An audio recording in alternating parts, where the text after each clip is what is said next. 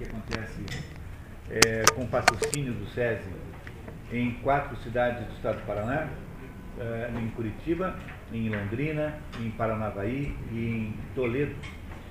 Esse não é um programa de literatura, é um programa de cultura. Há muita diferença entre essas duas coisas. Se fosse um programa de literatura, ele teria mais foco nas questões formais das obras literárias. Não é o nosso caso. Estamos interessados fundamentalmente em saber o que é que essas obras literárias acrescentam de, uh, de, de conteúdo à nossa visão de mundo, à nossa, à nossa compreensão da estrutura da realidade. E é por essa razão que nós, de vez em quando, temos livros aqui que não são livros de literatura no sentido ficcional da palavra, não são livros, como diz o Mortimer né, não são livros de literatura imaginativa, mas são livros de, natura, de literatura conceitual ou de literatura expositiva, como diz Mortimer Adler, aquilo que nós chamaremos, chamaremos de não ficção. Temos aí esse ano ainda, por exemplo, uma, um diálogo de Platão importantíssimo chamado Menão, que, que será né, daqui, daqui, a pouquinho, daqui a, sei lá, dois ou três encontros, temos o Menão aí pela frente. Esse programa não exige a leitura prévia da obra, mas a, a, recomenda fortemente. A razão pela qual não se exige é que nós já entendemos que é, na prática é muito difícil conseguir que as pessoas leiam os livros, porque há muitas, uh, muitas uh, obstáculos e muitos, muita concorrência desleal para com esse programa, que é as mulheres amantes, jogos de televisão, futebol, Rotary Clubs, etc. Portanto, com tantos concorrentes absolutamente né, desproporcionais, eu já me dei conta de que não era possível imaginar isso, e é por isso que nós fazemos sempre um resumo da obra que lemos aqui com a auxílio aqui da Clara, que está do meu lado, que é a nossa leitora oficial, a Clarinha que está aqui. Esse já é o nosso 72 livro. Esse é o livro de número 72, desde o início do programa. Não é? Essa, estamos no dia errado, porque o nosso programa em Curitiba funciona aos sábados e não funciona às quartas-feiras à noite é, nos três locais do interior onde acontece o programa, ele também acontece, também acontece durante a noite, sempre das seis e meia às dez e meia, porque não há meio de fazer mais é, curta do que isso, quatro horas é o mínimo. E, e, aí vocês então têm uma ideia de como funciona no interior hoje. Nós estamos fazendo nesse dia especial agora, porque esse livro, é, o que estava programado para o sábado, o seu respectivo sábado, teve que ser pulado porque houve aí um imprevisto e não pôde haver aula.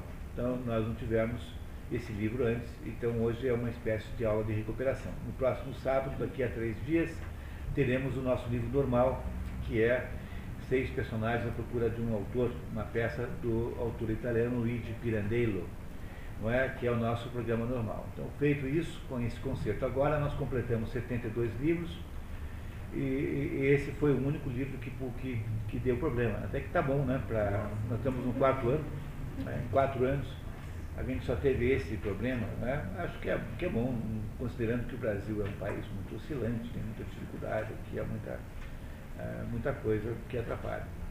Não é isso? Esse livro do Shakespeare, é, do, do dia de hoje, é mais um Shakespeare. Nós já tivemos vários Shakespeares aqui no nosso programa Vamos ver se eu consigo lembrar de todos. Tivemos aí cinco, né? Tivemos Hamlet, Macbeth, o Rei Lear, tivemos o, o, a Tempestade, tivemos é, o, Otelo. o Otelo e. Só cinco. Cinco, né? Temos ainda esse agora, e se não me engano, no ano que vem nós temos mais um ou dois. Se não me engano, medida por medida e, e, e, e Noite de Reis. Mas eu não tenho certeza absoluta, porque eu não lembro exatamente da lista inteira agora nesse momento. Seguramente teremos mais um Shakespeare no ano que vem. E a minha lembrança é que é Medida por Medida, que é uma história muito bonita, maravilhosa. Vocês vão adorar. Pouca gente lê Medida por Medida, mas é uma dessas histórias. Aliás, Shakespeare é tudo bom, né? Eu já devo ter, então, durante cinco vezes aqui, feito um comentário biográfico sobre Shakespeare. Nós sempre entregamos para vocês aí uma pequena cronologia da, da, da pessoa, da vida e da obra do autor. Essa cronologia, mesmo quando você já tem, já recebeu, por favor, sempre troque pela mais nova, porque a mais nova sempre tem alguma melhoria, nem que seja um concerto de uma vírgula, nem que seja uma melhoria de um adjetivo melhor, é, é, melhor posto, de modo que há sempre uma versão melhor da biografia do autor, mesmo quando o autor vai sendo repetido. Shakespeare e Dostoiévski, ou melhor, Shakespeare é o nosso mais importante item do nosso, do nosso grupo de 100 livros, é, com seis livros. Né? Depois deve vir Dostoiévski, tem cinco. É, Platão, se não me engano, tem quatro ou cinco também. A maioria tem um. Mas Shakespeare é o campeão dos campeões. Aí. É o autor que mais livros é, forneceu a listagem dos 100 livros fundamentais, digamos assim, que uma pessoa precisaria dominar não é questão só de ler, é questão de dominar. Ou seja, sem conteúdos fundamentais que uma pessoa poderia ter, deveria ter, para que ela pudesse chamar a si própria de culta. É claro que para os critérios modernos, né? para os critérios dos vinhateiros tardios, porque, porque se você perguntasse para o Lotto Mané Capô se ler 100 livros seria bastante para ser culto, ele ia morrer de rir três dias e achar engraçadíssimo isso, assim, ah, mas que piada boa, né? Esse serrombeada muito bom, muito, muito engraçado e tal. Para o Otto Maria Capô dizia que tinha que ler é, muito mais de 3 mil livros para você ser culto. É, não dá para você exigir a mesma coisa dos vinhateiros tardios. Eu sempre lembro a vocês que uma das mais interessantes parábolas bíblicas, e até certo ponto quase indecifrável, é a dos vinhateiros tardios, que é a história de que o, o, o dono das vinhas né, é, contratou lá uns, uns operários para fazerem lá, trabalharem nas suas vinhas e, e chegou uma turma de operários no último momento, assim, quando o sol estava quase se pondo, e no final, daí quando o sol se põe, né, e que o, o dono vai lá pagar os aqueles, aqueles é, é, trabalhadores, pagou todo mundo igual. E, e, os que trabalharam de manhã até de noite, né, falaram, oh, mas espera aí, nós, nós trabalhamos aqui, chegamos às seis da manhã, como é que vocês, como é que vamos ganhar a mesma coisa que esse pessoal que chegou às dez para cinco? Né? Aí o, o, o, ninguém entende o sentido da, da, dessa parábola, parece mesmo inexplicável, mas no fundo tem um sentido associado a isso que eu estou dizendo. Não se pode tratar todo mundo do mesmo jeito, dependendo da época em que você lida com a pessoa é preciso ter alguma tolerância. Né? Nos tempos de hoje, é, é, difícil encontrar quem tenha lido 100 livros de verdade, 100 grandes livros de verdade. Né? Se você conseguir ler isso, pelo menos, você pode dizer que você está num determinado patamar muito, muito elitista de cultura no Brasil. Tá? É claro que, olhando rigorosamente para o problema, é claro, é claro que 100 livros não, não, não, dá, não, não são suficientes, mas nós não estamos imaginando que vocês aqui tenham, na sua maioria, pretensões de ter uma vida intelectual, no sentido é, exclusivo da palavra, de passar a vida estudando. Não é a ideia. Nem esse curso é feito para pessoas assim. Esse é um curso feito para pessoas normais, que têm um interesse enorme em entender o mundo. Né? que estão curiosas em compreender o mundo e estão dispostas a entender o mundo por meio da grande literatura. A grande literatura, aquilo que o Mortimer Adler chama de a, a grande conversação, né? a grande conversação do passado, presente e futuro, que é a literatura que propõe, que produz. Shakespeare é, não sem mérito, o mais importante, a mais importante fonte de grande literatura é, que nós encontramos aqui. Eu, quando fizemos aqui a Tempestade, eu sempre digo que é o meu livro predileto, a minha história predileta é Tempestade. E é a Tempestade é predileta porque, primeiro, é o último livro de Shakespeare antes de se aposentar e voltar para Stratford-upon-Avon, né? mas Shakespeare deixa na, na Tempestade uma espécie de testamento intelectual. Ele explica o que é que se deve entender da sua obra, em última análise, né? nos dando basicamente a chave do enigma interpretativo. Então, Shakespeare tem uma obra extremamente acessível, uma vez que você deu o trabalho de olhar para ela com certa atenção, né? porque, porque tudo está mais ou menos escondido. Essa é a diferença que há entre a leitura para a formação, que é essa que nós estamos fazendo aqui, da leitura para entretenimento, porque a leitura de entretenimento é uma leitura é, epidérmica, é como um patinador que desliza num ringue de gelo. É? enquanto a leitura que nós fazemos aqui é uma leitura que corresponde a uma certa pesquisa geológica, assim, nós fazemos algum buraco aí no chão para tentar descobrir o veio na, na, embaixo da superfície. Né?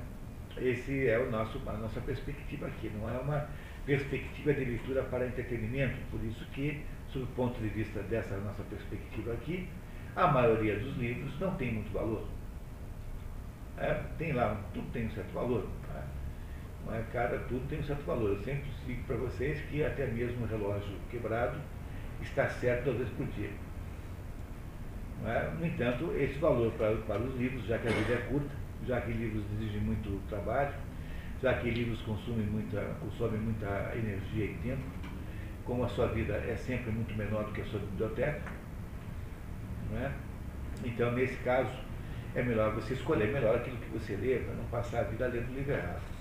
É? Essa é a razão pela qual eu tenho sempre dito que eu sou um dos principais opositores da tal, do tal do hábito de leitura.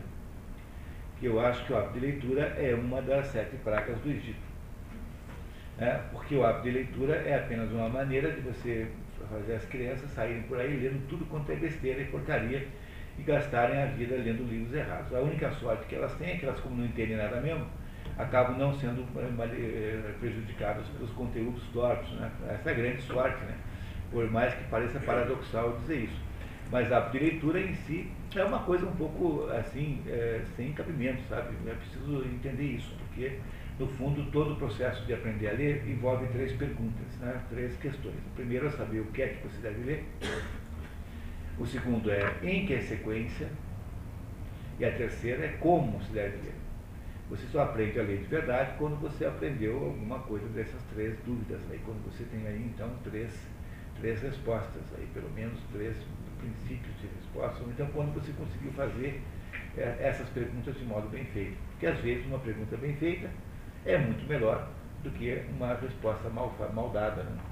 Não é isso? Uma pergunta bem feita ajuda mais do que uma resposta mal dada. As perguntas bem feitas abrem, as respostas mal dadas fecham. Logo, é, há mais mérito, às vezes, na dúvida do que numa, numa auto-ilusão. É? Bom, Shakespeare é um sujeito cuja vida durante muito tempo foi envolta em mistérios, é? a vida foi durante muito tempo considerada um enigma, indevidamente, na verdade tem uma fase boa no meio da vida de Shakespeare em que ele mais ou menos desaparece dos registros, mas por outro lado, se Shakespeare teve alguma formação, ele certamente teve, né? alguma formação cultural, é, é muito difícil você continuar é, estudando e toda semana saindo na revista Caras, é complicado, não dá para fazer essa conjugação dessas duas coisas. A vida intelectual exige um certo retraimento, uma certa solidão.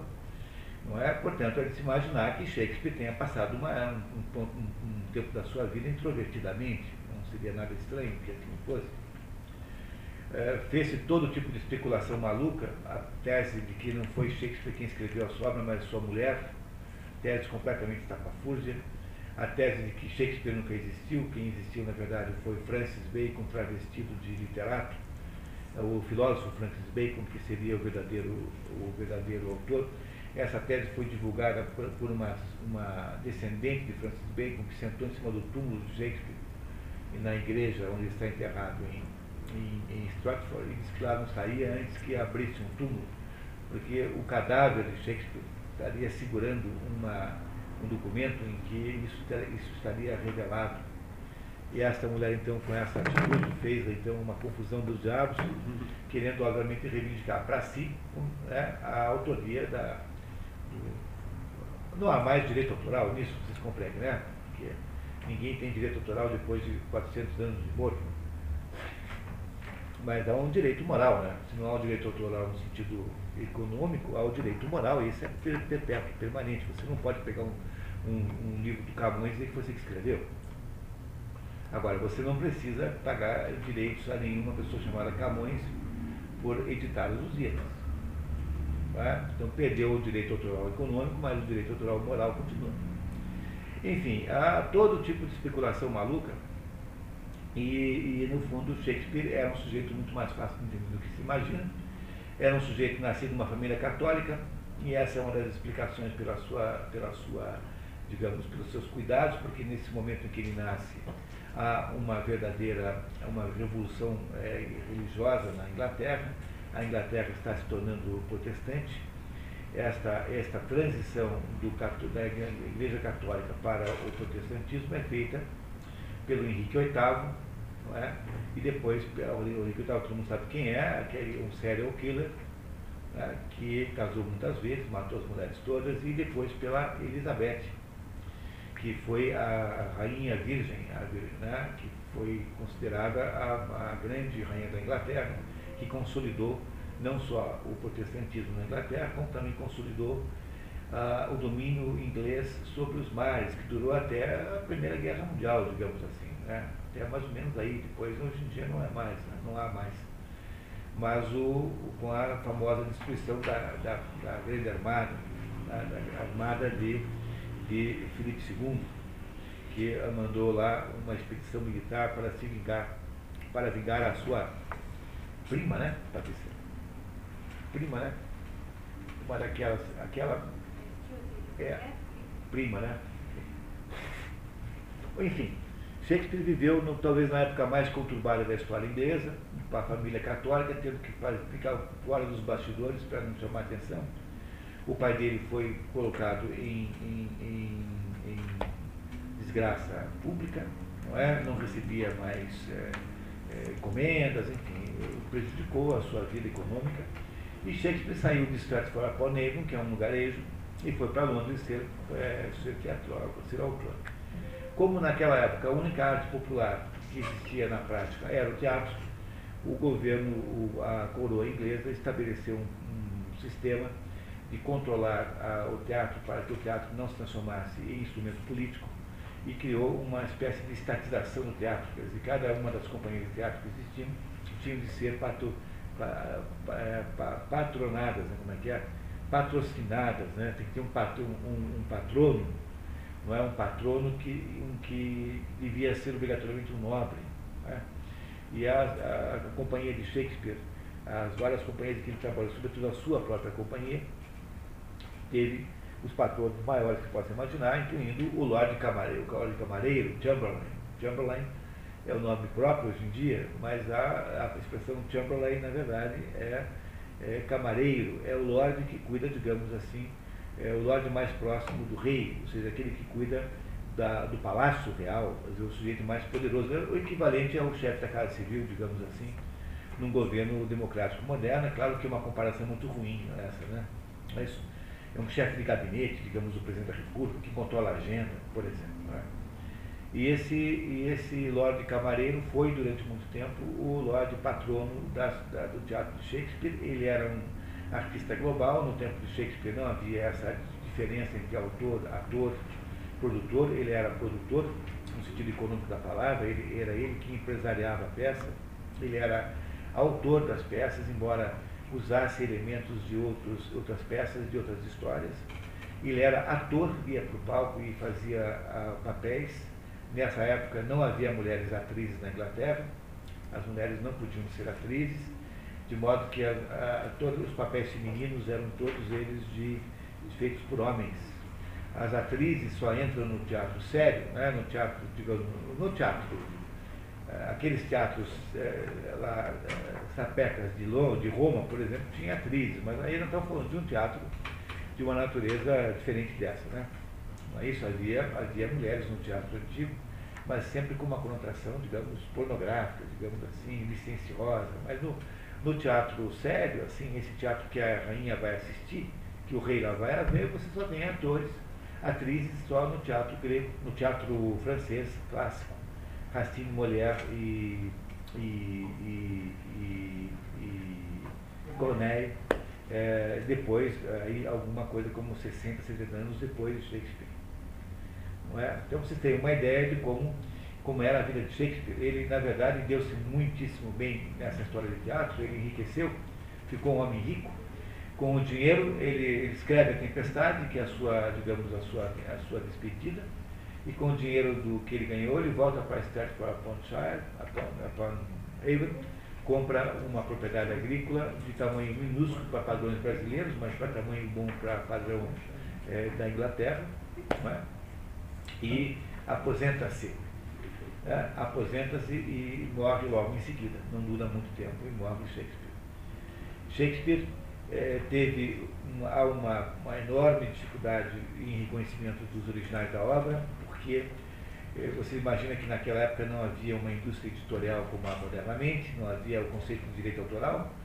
E o que acontecia na prática é que cada vez que havia uma peça de Shakespeare, no dia seguinte, dali uma semana, dali a dez dias, apareciam na praça para vender diversas versões impressas. Porque a editora nessa época era um sujeito que tinha uma gráficazinha. Uma gráfica era uma, uma, uma máquina dessas que imprimem por, por, uh, por tipos, né? como é a sistema chamado uh, de tipografia, né? aqui até hoje existe para fazer uma fiscal, por exemplo. E havia lá, o sujeito então pegava uma cópia do roteiro de algum dos atores, ou então alguns até copiavam, iam assistir várias vezes, copiavam, e ouviam e copiavam. E o sujeito lançava lá o livrinho como se fosse o livro original da peça. Alguns desses editores primeiros aí achavam que uh, os, os finais estavam bons e resolviam mudar o final para um final mais, mais doce é famosíssima a, a, a, aquela variação que há do final do Rei Lear, em que um, um, determinado editor lá em Londres achou que era uma tristeza a Cordélia ter morrido, e aí então ele salva a Cordélia e a faz casar com, com o Edgar, que é o que recupera né, os seus direitos de filho legítimo, filho do Gloucester. É? E assim por diante. Logo, existem muitas traduções e muitas fontes, e há muitas fontes até hoje que não estão determinadas. Que, é uma coisa incrível, porque o Platão e Aristóteles, que, tem, estão muito mais distantes de nós, têm já uma espécie de, de, de, de fonte bibliográfica definida. E Shakespeare não, de vez em quando você encontra uma tradução de um jeito e uma tradução do outro, é porque houve, houve é, duas, dois originais diferentes aí. Muito bem, sobre Shakespeare, ah, poderíamos falar a noite inteira, se vocês quisessem, mas nós temos aí que, que olhar para o Mercador de Veneza. O Mercador de Veneza é uma peça que anda meio fora de moda, eu preciso dizer isso com sinceridade, por causa das conotações politicamente corretas que ela implica. E Shakespeare não tinha lá os judeus em grande conta, viu? Essa é a verdade pura e crua. Não é um problema de Shakespeare, devia ser uma questão lá meio genérica naquela época. Portanto, a, a fotografia que ele nos mostra aqui dos judeus não é muito boa. Por causa disso, não só há um certo, digamos assim, uh, constrangimento com a peça, como também nas diversas versões modernas face algumas, alguma, algum contorno de algumas questões. Uh, acabei de ver um filme emprestado aqui pelo nosso colega Anatoly, em que o Al Pacino faz uma extraordinária atuação como, como Shylock, que é o, quase a principal personagem da peça, que é o judeu, né? Shylock. Uh, maravilhosa a atuação do Alpatino, em que o autor faz claras menções, ele faz um claro esforço de, eh, digamos, dar uma visão, digamos assim, compensatória, tentando criar, coisa que não está no livro, né? uma, uh, uma dar ao leitor assim uma, uma uma compensação do seguinte tipo, olha, os judeus eram muito maltratados e perseguidos, por isso que se justifica se justificam certas atitudes da personagem. Bom, isso, enfim, não tem importância nenhuma, porque afinal de contas não se trata aqui de uma questão racial, trata-se de uma personagem literária, e vocês compreenderão então que isso é apenas a razão pela qual não é muito comum hoje em dia a montagem do Mercador de Veneza. Sob o ponto de vista técnico, é uma comédia, não é uma tragédia. Aliás, Shakespeare não escreveu tragédias, Tragédia, no sentido estrito da palavra, apenas existem no teatro grego, no teatro romano e depois em algumas tentativas, como por exemplo a tragédia da clássica francesa, Racine e Corneille. A mulher não escreveu tragédia. A, tragédia, portanto, não é uma, uma modalidade moderna. A moderna, você, modernamente, você tem uma outra forma teatral chamada drama. Drama é diferente de tragédia, não se pode comparar essas duas coisas, são diferentes. Sob o ponto de vista é, de classificação, portanto, o que nós temos aqui é um drama. É um drama que acaba, sob um certo ponto de vista, bem. Por isso é que se tende a chamá-lo de comédia. A comédia, no sentido antigo, não é um negócio que é feito para rir, mas é uma situação dramática que acaba bem. Não é? Portanto, a Divina Comédia de Dante Alighieri não é uma coletânea de piadas de português, não é? Portanto, não é para dar nenhuma risada e, e tampouco é divina, porque quem botou esse nome na, no livro não foi o próprio Dante. Para o Dante, o livro chamava-se apenas Comédia, e quem botou esse nome no livro foi o Giovanni Boccaccio, exatamente isso. Giovanni Boccaccio que botou esse nome no livro. Ah, não é, não é, portanto, nem divina e nem comédia, no sentido moderno da palavra, não é? Mas o Mercador de Veneza é uma história muito interessante, ela às vezes é um pouco inverossímil, né? a gente de vez em quando precisa fazer um pouco de esforço para é, fazer um pouco daquilo que o Coleridge dizia, né? É, que o Coleridge chamava de, de, é, de, é, suspensão da, da incredulidade, suspension of disbelief. Não é? Porque às vezes nós precisamos fazer um pouquinho desse esforço de suspensão da incredulidade Senão a gente não, a gente não consegue, de fato, continuar eh, entrando na história. Toda a história exige que você faça uma espécie de adesão meio unilateral, assim, que você diga que você topa brincar que aquilo é verdade. Para a gente estudar literatura, para ler literatura, a primeira condição é você lembrar do tempo que você era criança, que você tinha quatro anos, e o seu pai e a sua mãe contavam para você histórias para você dormir, e você acreditava em tudo aquilo. Quer dizer, tudo aquilo não a criança aceita, por exemplo, que o, haja na história um coelho que vem de enciclopédia Barça.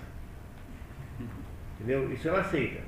Ela só não aceita que você mude, é, diga na, na, segunda parte da história, que o coelho agora está vendendo produtos Lavon, Natura. Aí, aí a criança fica, pô, mas não era enciclopédia Barça? Entendeu? As crianças aceitam qualquer espécie de fantasia, contanto que ela seja coerente e lógica. Isso significa, na prática, que você pode mudar. O Chesterton que dizia isso, né? aquele livro magnífico, Ortodoxia. É assim, olha, a gente não tem nenhuma garantia de que o mundo amanhã vai continuar como é. Portanto, se vai continuar havendo a lei da gravidade, é uma mera expectativa de fé. Porque, no fundo, no fundo, não há nenhuma lei que garanta que isso é assim, porque as leis da natureza não são leis, são uma espécie de hábito. No entanto, 2 mais 2 vai continuar sendo 4 amanhã também, porque a, a lógica não depende é, da natureza, a lógica não está na natureza. Esse é o problema central. Mas a história do Mercador de Veneza passa-se na Itália, a mais da metade das obras, na verdade, você pegar as obras que não são históricas, as obras históricas acontecem nos lugares históricos, mas nas obras que não são históricas, que são as comédias e tragédias, na linguagem, no linguajar moderno, né? a maior parte dessas obras são italianas acontece na Itália. Só você lembrar da maioria. E Romeu e Julieta é italiano, A Tempestade é italiano, Otelo é italiano, né? é, o, o Mercador de Veneza é italiano, é, A Noite de Reis é italiano, tudo, tudo, são, a maioria das peças ocorrem na Itália, passam na Itália. Hamlet é na Dinamarca, não é na Inglaterra. Há poucas peças. Macbeth é na Inglaterra. Por isso que tem aquele ar sinistro que você percebe desde o início até o fim. Né? Bom, mas essas são as peças históricas. Não, peças históricas não, essas acontecem na, na, Inglaterra. Mas as peças ditas não históricas, a maioria é italiana, são, são feitas na Itália. Você me dirão assim, não, Shakespeare era um conhecedor profundo da Itália, eu acho que ele nunca botou os pés na Itália. E não tinha a menor ideia do que era a Itália de verdade. Mas o que, que ele fazia? Ele, ele usava as referências literárias italianas, porque eram, digamos assim, mais vistosas, e sempre pegava ali alguma história interessante que ele aproveitava. Aí vocês me dirão assim, mas isso não torna as referências, eh, digamos, factuais de Shakespeare duvidosas? Torna. São bem ruins, aliás. Você nunca espere que Shakespeare vá fazer por você um trabalho de informação, digamos, de natureza antropológica, sociológica, porque não dá. Há erros de continuidade, há erros de, há erros de combinação dentro da mesma peça, umas coisas, as coisas são contraditórias. Existem, existem inconsistências incríveis, por exemplo, a faculdade é que Hamlet teria que voltar depois que passasse o luto pela morte do pai, ainda não havia sido fundada no, no, no tempo em que se passa a história de Hamlet. E há inúmeras situações como essa que são contraditórias, e que nós temos que simplesmente fazer de conta que não tem menor importância, porque não tem mesmo, no fundo não tem a menor importância, porque é um gênio como Shakespeare não se nega nada, sobretudo um pouco de tolerância, não é? Na verdade, Shakespeare tinha descuidado com isso, ele improvisava tudo. Era um sujeito que tinha que fazer a produção da peça, tinha que vender os bilhetes, tinha que ser ator, tinha que fazer a autoria. Era um sujeito de, de, de, de, de sete instrumentos e era um sujeito que tinha, então, portanto, pouquíssimo tempo para prestar atenção em detalhes. Ele não era um pesquisador da vida italiana. Logo, tudo que é meio italiano em Shakespeare é sempre um pouquinho rústico, assim, não tenho dúvida disso. Não é? Um pouco rústico sempre. Não tem importância nenhuma. Não é isso? Eu vou começar a ler aqui o nosso, o nosso resumo, é, dizendo o seguinte, aqui, olha, a história que parece ter inspirado Shakespeare a escrever no Mercador de Veneza é Il Pecorone, publicada em 58, Pecora, pecora é, é, ovelha, né? Ovelha em italiano. Publicada em, em 58 e atribuída ao escritor Ser Giovanni Fiorentino, que a deve ter escrito no final do século XIV, a história medieval. Na narrativa original, um jovem mercador veneziano tenta por duas vezes obter a mão de uma moça rica de Belmonte. Belmonte fica assim perto de Veneza, mas no continente. Na terceira, advertido das artimanhas da moça, vence o desafio. No entanto, o dinheiro para aquela terceira tentativa havia sido emprestado de um judeu por um amigo que arriscava ter de devolver o valor de empréstimo em peso de sua própria carne, em caso, obviamente, de inadimplência. A história, o, o Shakespeare pegou de outro. 90% das vezes é assim. É, quase não há história de Shakespeare que ele tenha inventado ele mesmo. Essa história é recontada por William Shakespeare, que escreveu sua versão provavelmente entre 96 e 97, logo é uma peça tardia da, da história de Shakespeare. Em seu tempo, a peça também era conhecida como Judeu de Veneza. O Antônio, é, que é o mercador de Veneza, não é o judeu, o judeu é o Shylock. Portanto, ele mudou para o foco do mercador e não para o foco do judeu. Apesar da aparência trágica de Shylock, a peça é uma comédia. Sob a versão, Shakespeare, ou melhor, explica Otto Maria Carton. A tragédia do judeu já seria a peça mais serena, mais feliz de Shakespeare, se não fosse seguida pelas comédias românticas de alegria quase celeste, como por exemplo, tudo, tudo bem acaba bem o que bem acaba, tudo bem o que bem acaba. São peças levíssimas. Embora a trama tenha pouca verossimilhança, às vezes, né, o Mercador de Veneza é sucesso permanente, como se a arte de Shakespeare sobrevivesse a todas as interpretações.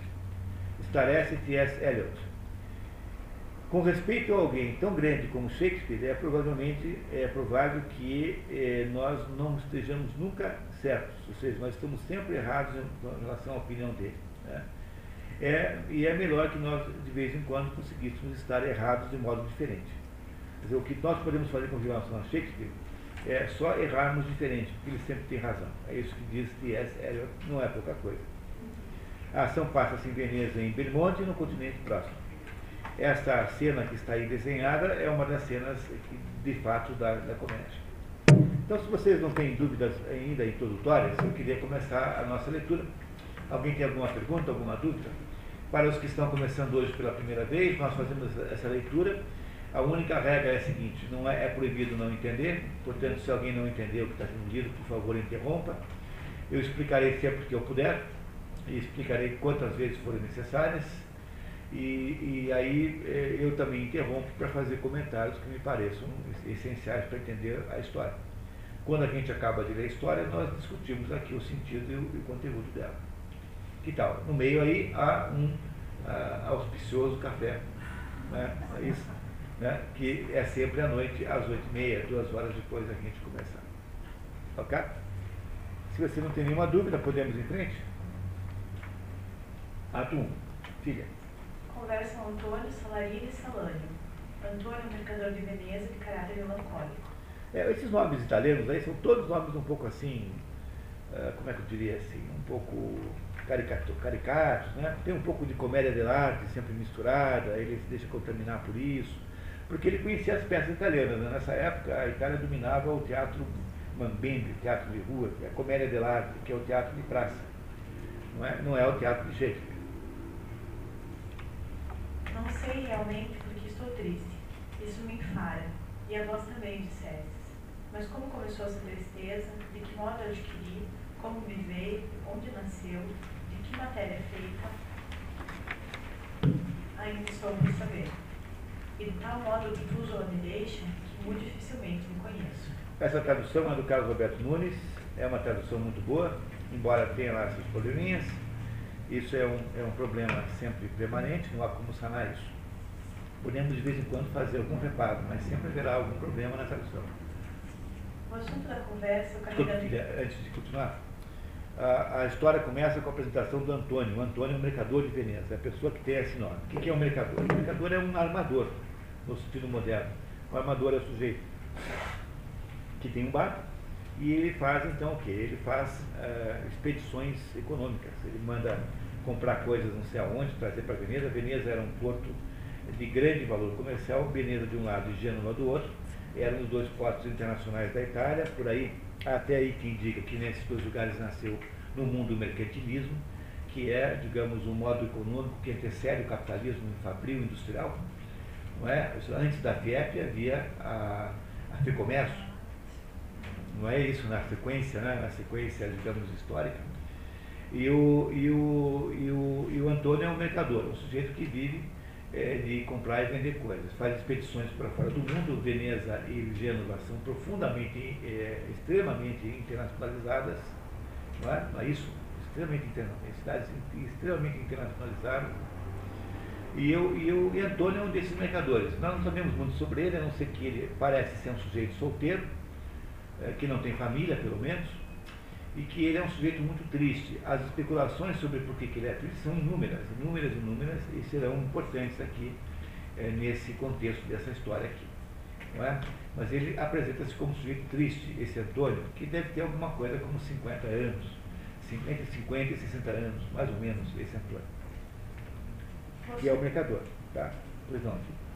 O assunto da conversa é o carregamento que Antônio espera chegar do além-mar. Salane e Salarino imaginam o quanto estariam apreensivos se estivessem no lugar de Antônio, cujo jovem amigo Bassanio chega acompanhado de Lourenço e Graciano. Salane e Salarino saem. Graciano estranha a aparência abatida de Antônio. Podeis dar-me crédito. Mudar-se por maneira extraordinária. Antônio explica. O mundo, para mim, é um mundo apenas, Graciano. Um palco que representamos. Todos nós, um papel, sendo o meu triste. Graciano Lourenço saem.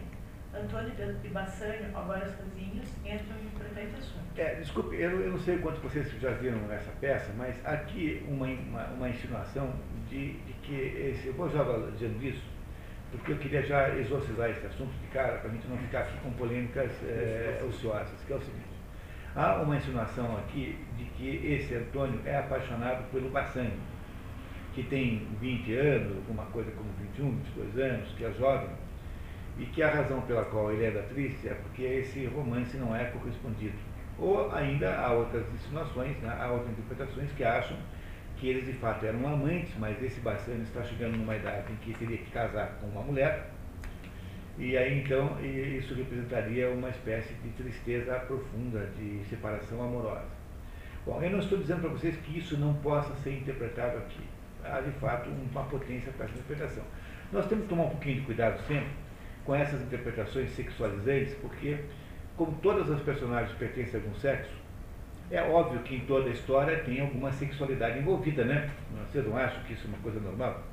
O problema é que o ponto de vista moderno, digamos assim, com essa conversa de, de, de social studies, de, de, de abordagem, de analisar os objetos não pelo seu conteúdo, já porque, segundo os modernos, os conteúdos não existem, coisa com a qual nós aqui não compartilhamos, né? não, não concordamos.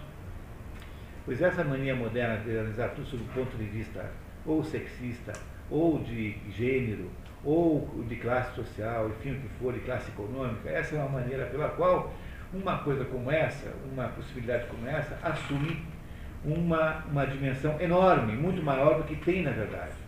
Eu não estou dizendo que não é que seja impossível que isso esteja aqui. Eu acho que tem aí alguma coisa assim. Mas que isso possa ser uma, de uma importância extraordinária para explicar, por exemplo, que se explique toda a depressão do Antônio, acho que não. A depressão do Antônio, seguramente me parece, aí está ligada a questões mais profundas do que isso. Só para vocês saberem que a gente vai tentar é, desviar dessa interpretação, que é uma interpretação comum que está por aí. Ok? Filha, continuamos. Dizei-me agora o nome da donzela a que jurastes ir secretamente em peregrinação, de que devias falar-me hoje, segundo prometestes. Não ignoras, Antônio, até que ponto dissipei meus haveres, pretendendo sustentar um estilo mais custoso de vida do que minhas fracas rendas podiam comportar. Presentemente não me pesa abrir mão desse alto estilo. Consiste todo o meu cuidado apenas em liquidar airosamente as dívidas em que me enviou a vida um tanto pródiga. Convosco, Antônio, tenho maior débito, de amizade e dinheiro, assegurando-me uma amizade mais propício meio de aliviar-me dos planos e projetos de como ficar livre dessas dívidas.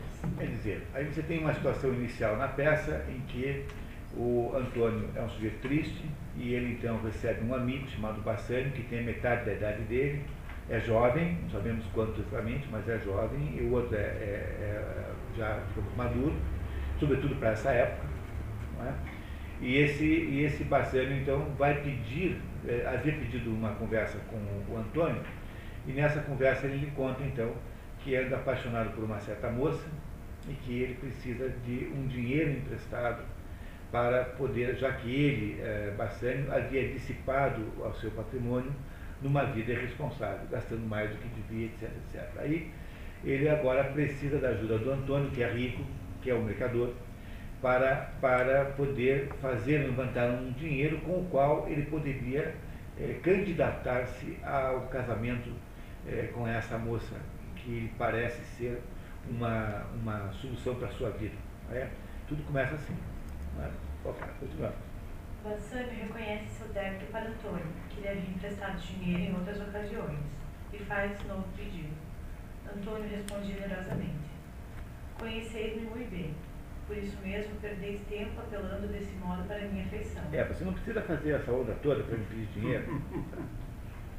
Além de tudo, pondo em dúvida o meu devotamento, muito mais me ofendeis do que se houvesseis mal baratado tudo. É, esse excesso de generosidade é que leva a essas interpretações de que há aqui um romance. É? tá? Então eu queria que nós tivéssemos com relação a esse assunto um certo cuidado, assim, para não entrarmos de gaiatos nessa hipótese assim, sem mais nem menos. Basta dizer-te-me o que é necessário para que, que eu faça, o que julgares que só pode ser por mim realizado, e eis-me disposto para tudo fazer. Falai, portanto. Bassani explica-lhe que em Belmonte havia uma jovem que de pouco recebeu grande herança, muito linda e com virtudes admiráveis. Trata-se de Pórcia, cujos pretendentes lhe têm vindo de toda parte. Bassani pede emprestados a Antônio os meios para candidatar-se à mão dela. Antônio diz que tudo quanto possui está no mar, mas que Bassani poderia buscar empréstimo na praça. É, o, todo o patrimônio, toda a receita, ele gastou para botar naqueles, nos vários navios que estão navegando, né, viajando com mercadorias. E ele diz, olha, eu não tenho dinheiro, mas se você quiser pedir emprestado com a minha fiança, eu te dou fiança. Eu assino como aval, né, aviador. E aí o Bassani vai fazer isso, né. Qual era o problema dessa moça, da Pórcia? A Pórcia era uma moça que ficou muito rica, mas ela não podia casar com qualquer um, com qualquer um porque o pai dela, eh, antes de morrer, disse que ela estaria obrigada a um ritual para escolher o seu marido. O marido dela só poderia ser aquele homem que escolhesse entre três caixas, três cofres de, com três materiais diferentes, um de ouro, outro de prata, outro, outro de lata, ou de, ou de cobre, eu não lembro mais o que é, latão, sei lá o que for, que escolhesse a caixa certa, porque em cada uma dessas três caixas haveria, então, apenas uma haveria a fotografia da moça, fotografia não, uma imagem né, representando a moça, que, que daria a mão então dessa moça a esse que escolhesse a caixa certa. Não é? Isso é um pouquinho verossímil, que alguém se desse trabalho de fazer isso, mas nós aqui já fizemos o acordo com o Coleridge de fazer então né, o nosso, o nosso, né, nosso suspicion of disbelief. Então vamos ficar nisso. Não é? E, esse, e, essa, e essa, esse ritual então exigia não, ele queria participar do ritual, mas queria mostrar lá que havia, ele também tinha alguma, alguma coisa a oferecer, tinha que ir lá bem vestido, tinha lá com um século de, de, de, de criados, não podia ir lá de calça jeans, entendeu? Não podia ir lá de sandália havaiana, entendeu? Ir lá abrir os cofrinhos, porque qual seria o sentido né, dela aceitar? Essa é a situação que o Bassano quer resolver. Quando eu digo sandália havaiana, então eu estou fazendo apenas uma analogia com os tempos de hoje. Né? Mas está, muito bem. Continuando. Belmonte, um quarto em casa de Pórcia. Vocês vão conhecer a Pórcia agora.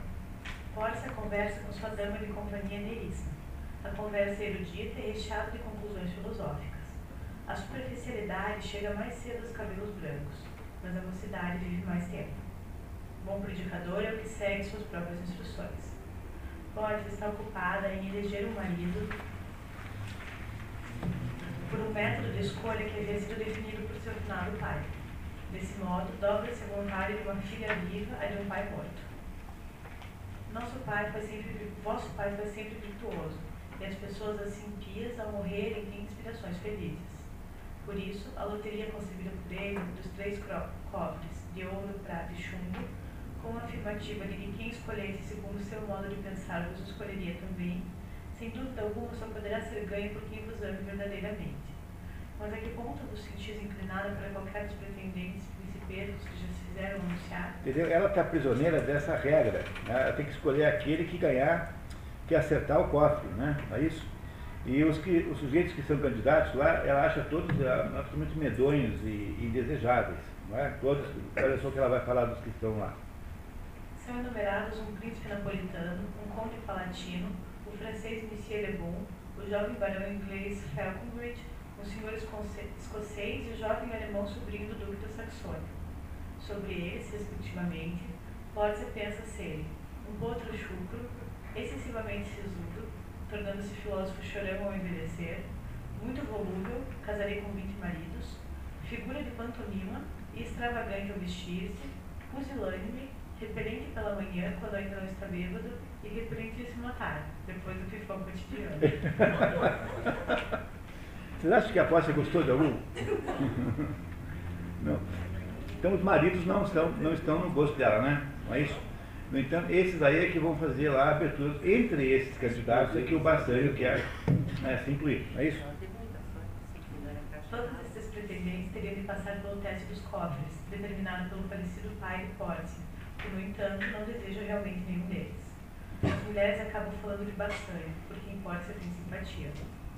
Chegam quatro estrangeiros para proteger o Porte e o mensageiro de um quinto, o príncipe do Marrocos. Volta agora a ação de Belmonte de volta para, para Veneza. Bassani, com a fiança de Antônio, negocia com o judeu Shylock um empréstimo de 3 mil ducados por três meses. O dinheiro bom, dinheiro bom, tá? Não é pouco dinheiro, não. O judeu sabe da iliquidez, da iliquidez de Antônio insiste em falar com ele. Liquidez porque o Antônio não tem liquidez, ele tem solvência. Né? Ele tem os, as mercadorias chegando, mas ele não tem dinheiro vivo para bancar nada. É, essa é a ideia. Quando o Antônio chega, Shylock confessa ao público a parte. A parte no teatro vocês sabem o que é, né? É o, o, o ator vira-se para o público e como se os outros no palco não estivessem ouvindo, claro que estão, e os outros fingem que não estão, e faz comentários que em princípio não seriam compartilhados com o palco. Né? Isso que é falar a parte em teatro. Como parece um falso publicano, por ele ser cristão é que o odeio, mas acima de tudo, porque em sua simplicidade vil, dinheiro empresta gratuitamente faz baixar a taxa de juros entre nós aqui em Veneza. Um cristão não pode usar, ter usura, então um cristão não pode prestar juros. Portanto, os cristãos que moravam em Veneza eram proibidos e não, não, não prestavam, nem pegavam emprestado e nem emprestavam a juros. Mas o judeu não. Né? O judeu não tinha esse problema, porque não era cristão. E aí havia então esse conflito lá entre os que eram usurários, os que, que eram judeus, não é? Porque só havia judeus ali, basicamente, praticando isso, e os cristãos que não podiam é, é, emprestar ou pedir emprestado ajuda. Se em falta alguma vez puder pegá-lo, saciado deixarei meu antigo ódio. Nossa canção sagrada ele detesta, e até mesmo no ponto em que costumam reunir-se os mercadores, ele insulta-me, meus negócios condena e o honesto lucro de, que de interesse chama. Amaldiçoada minha tribo se torne, se o perdoar. A tribo é a tribo judaica que ele pertence. Os judeus pertencem a 12 tribos, né? 12 tribos de Israel. Antônio diz que, embora nunca preste emprestado ou empreste a juros, precisa fazer uma exceção naquele caso. É, aqui no Paraná nós temos uma mania errada, tem uma erro que é regional, a gente aqui fala assim, emprestar tanto para quem empresta como para quem pega emprestado, né? né? que está errado. Quem, quem vem de fora para cá fica muito assim, impressionado com isso. Não é? Só aqui no Paraná que se erra isso. Nenhum outro lugar faz, faz comete esse erro. Você, o que empresta é aquele que está cedendo. É aquele que está recebendo, pede emprestado. E não, nunca empresta. Aqui nós temos a mania de fazer a confusão dessas duas coisas.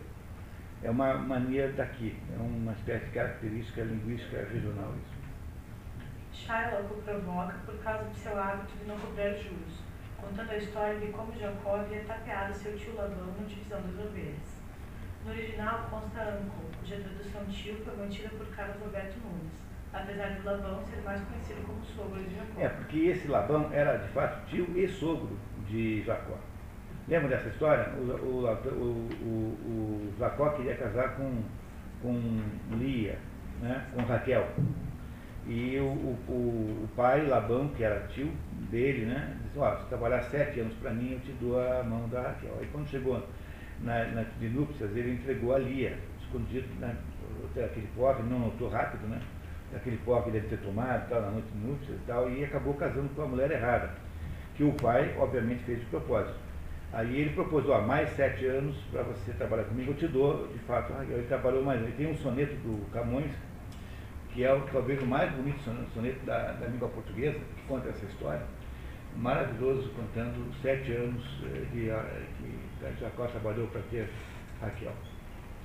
E, o, e, o, e, a, e aí então, o, tanto Shakespeare quanto o Carlos Roberto mantiveram aqui a menção ao tio e não ao sogro. Né? As duas estão certas, mas é um pouco incomum.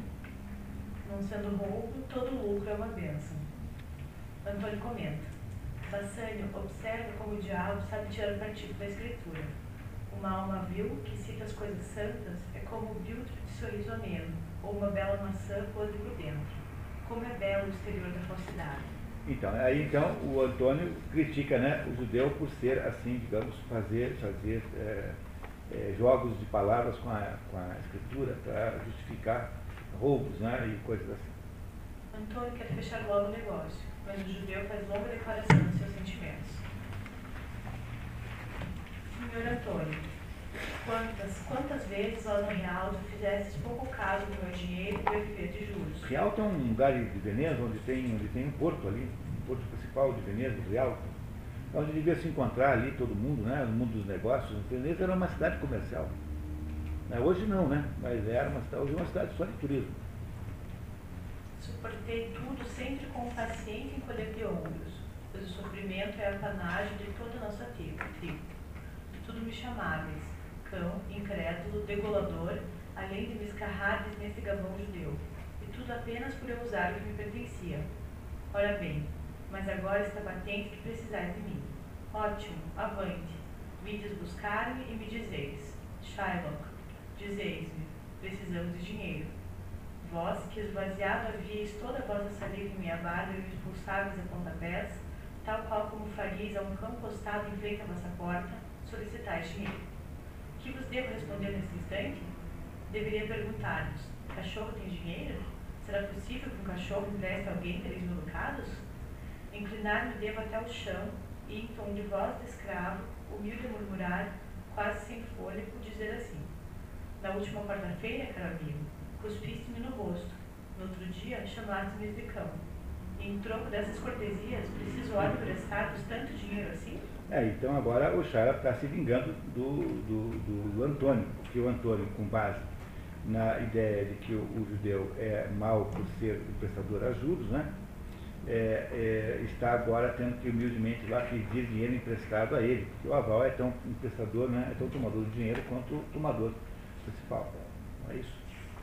Ao final, Shaila, a amizade de Antônio, propõe ao mercador ilusitradíssimo negócio quero dar-vos prova dessa amizade. Acompanhai meu notário e assinai o documento da dívida, no qual, por brincadeira, declarado será que se no dia tal ou tal, em lugar também sabido, a quantia ou quantias não pagardes, concordais em ceder, por equidade, uma livre de vossa bela carne, que do corpo vos há de ser cortada onde bem me prover. Pronto. Então aí o judeu propõe isso. É, que se por acaso ele for inadimplente, se o, Antônio, né, que é o aval, não pagar a dívida, porque ele presta para o Antônio de verdade, né? Porque o outro não tem nada, ele já foi dizendo isso. Então, nesse caso, né, uh, o judeu receberá uh, como pagamento pela essa dívida de 3 mil ducados uma libra, meio quilo, uma libra, meio quilo de carne do corpo de Antônio. Essa é a exigência que, que Shylock faz, motivada pelo quê? Por uma espécie de ressentimento profundo contra os cristãos em, que o Antônio aqui representa, por serem, né, uh, por depreciarem, por, por, por, fazerem diversos acordos que faziam lá com os judeus, sem dúvida nenhuma. Antônio aceita imediatamente. Palavra, aceito. Assinarei a dívida e declaro que o judeu parecer até bondoso. Bassânio reage indignado. Jamais assinareis, por minha causa, um documento desses. Antônio, confiante em ter o dinheiro na data do resgate da letra, o pacifica. Nada temos, amigo, que eu não perco. Quando Shylock sai para providenciar a letra e buscar o dinheiro, Antônio diz a Bassânio. Esse hebreu ainda acaba convertendo-se, já se mostra bondoso. E aí, então, feito o acordo entre os dois, tá certo? Até agora todo mundo entendeu a história? Claro, né? Vamos em frente. Por favor, filho. Belmonte, um quarto na casa de Pórcia. O príncipe do Marrocos, um pretendente, conversa com Pórcia. Ele minimiza sua cor e ela assegura-lhe que a cor não tem importância, se ele passar pelo teste dos cofres.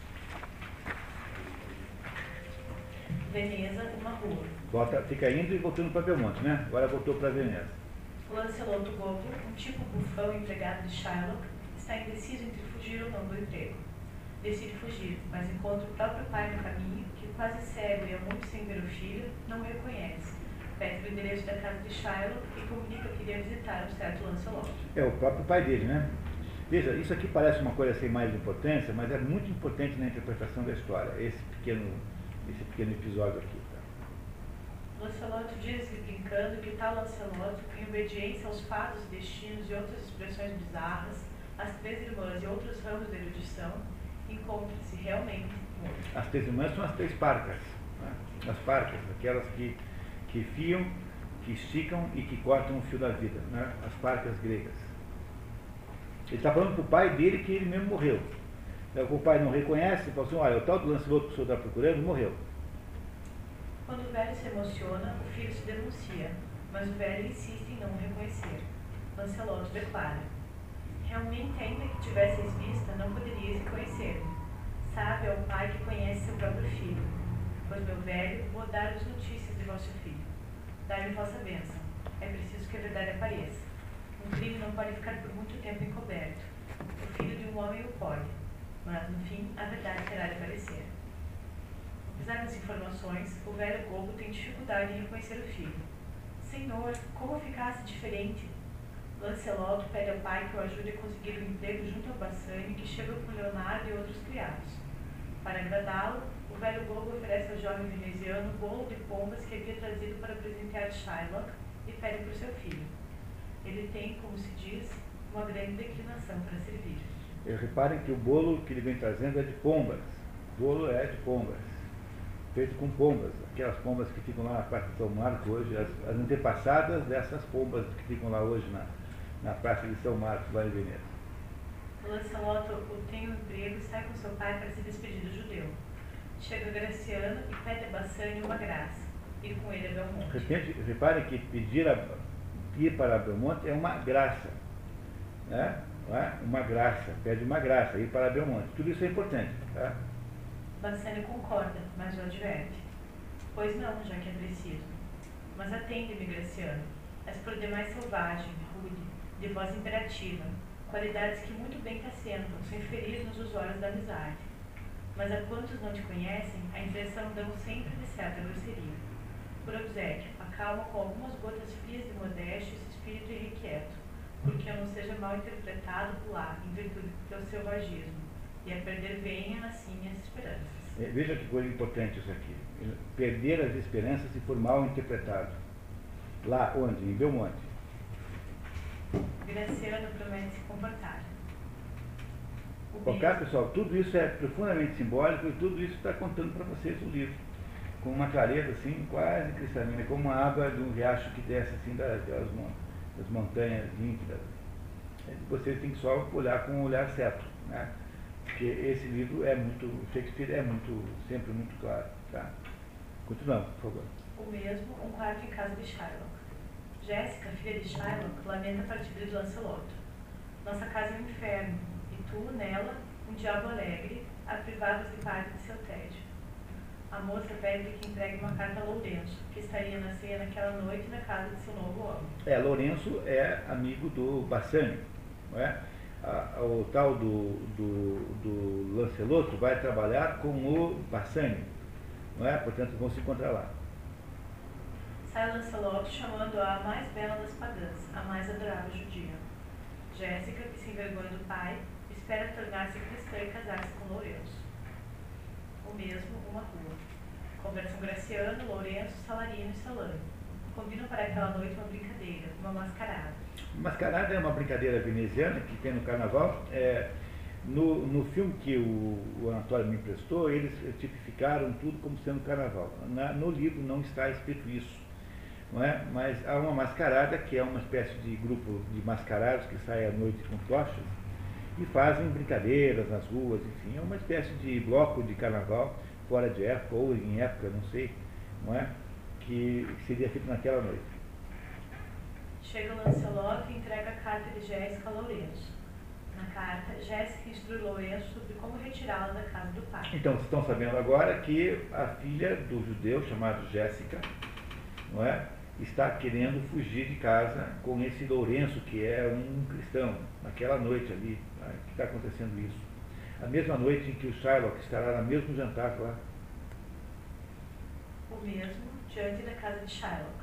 Shylock diz a Jéssica que tem convite para a ceia na casa de Bassani e pede a filha cuidados especiais, porque qualquer coisa ruim fermenta contra o seu sossego, pois sonhou toda noite com dinheiro. Pronto, o judeu havia sonhado com dinheiro a noite inteira e isso ele interpreta como sendo um mau uh, sinal.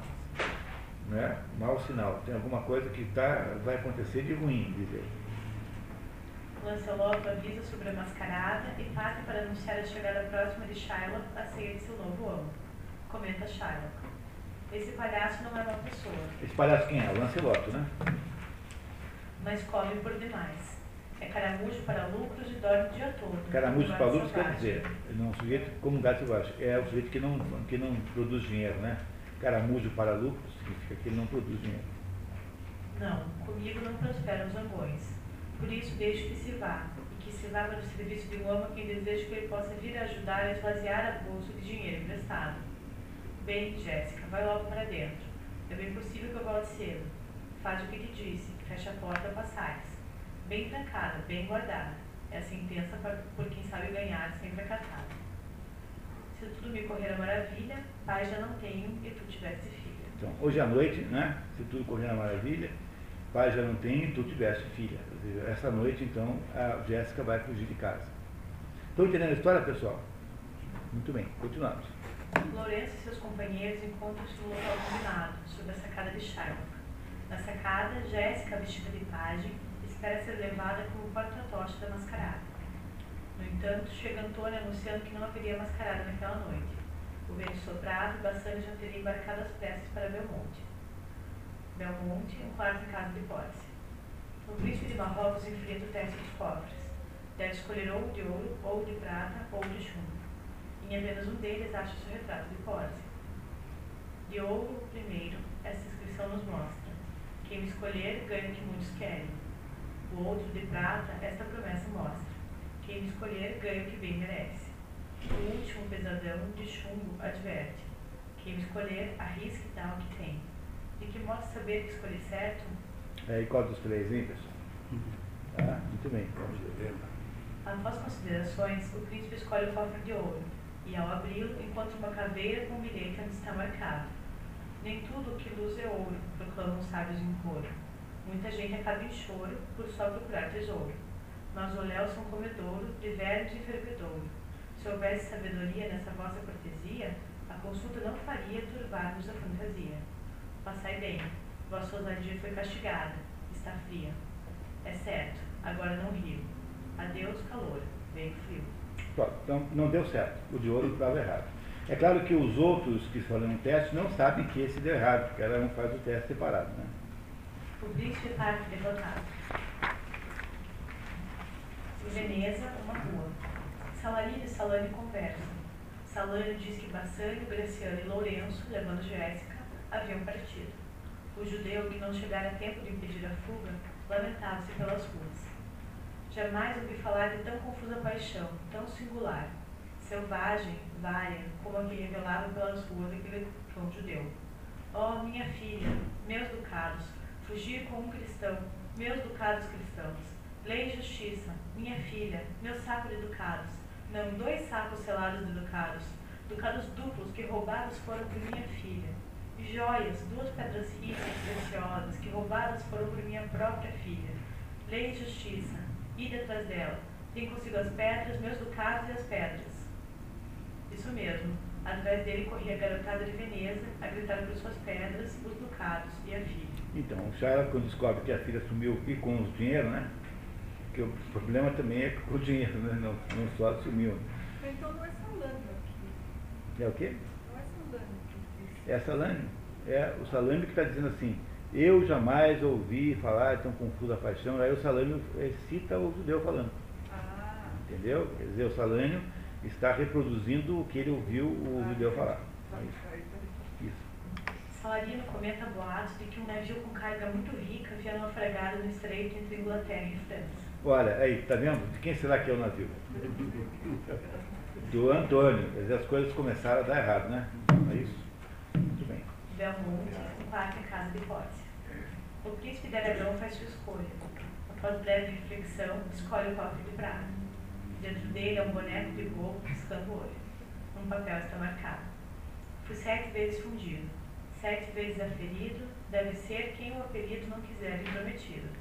Quem beija a sombra do dia, terá sombra de alegria. Vou usar, cuja larvia com a prata se concilia.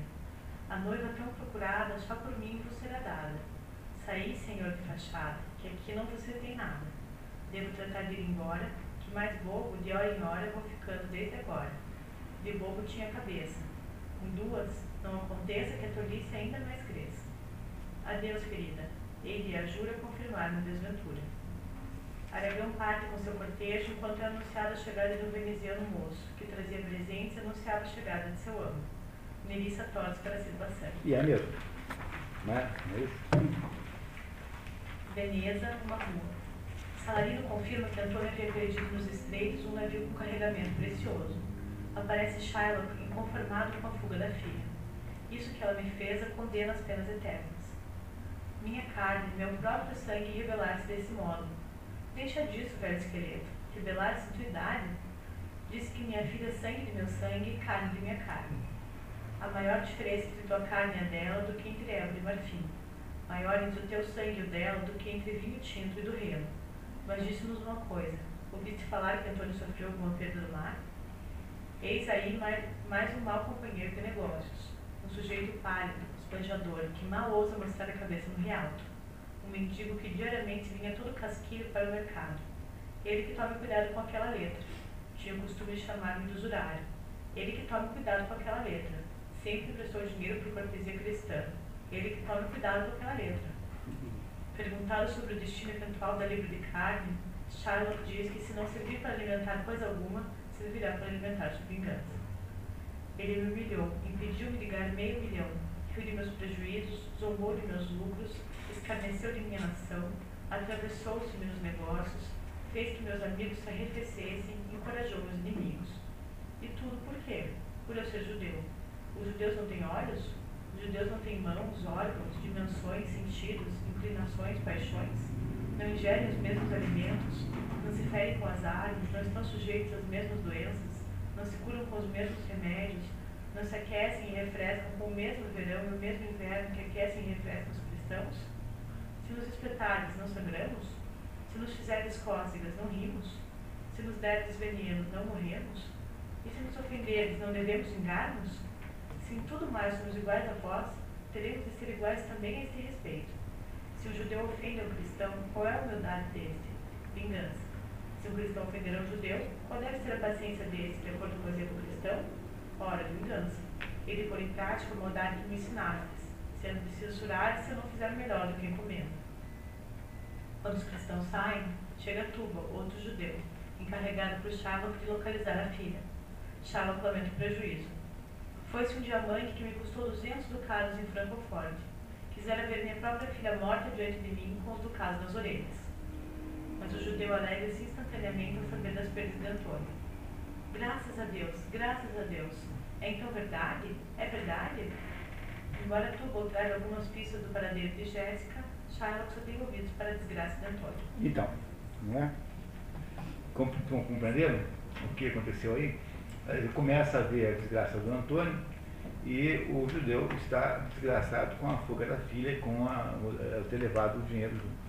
E agora, então, a único consolo que esse judeu tem, que o Shylock tem, é de poder efetuar sua vingança pode cada vez mais próxima, né? mais próxima da realidade. Alguém teve algum problema até agora? Alguma dúvida? Nada? Podemos continuar? Belmonte, um quarto na casa de Pórcia.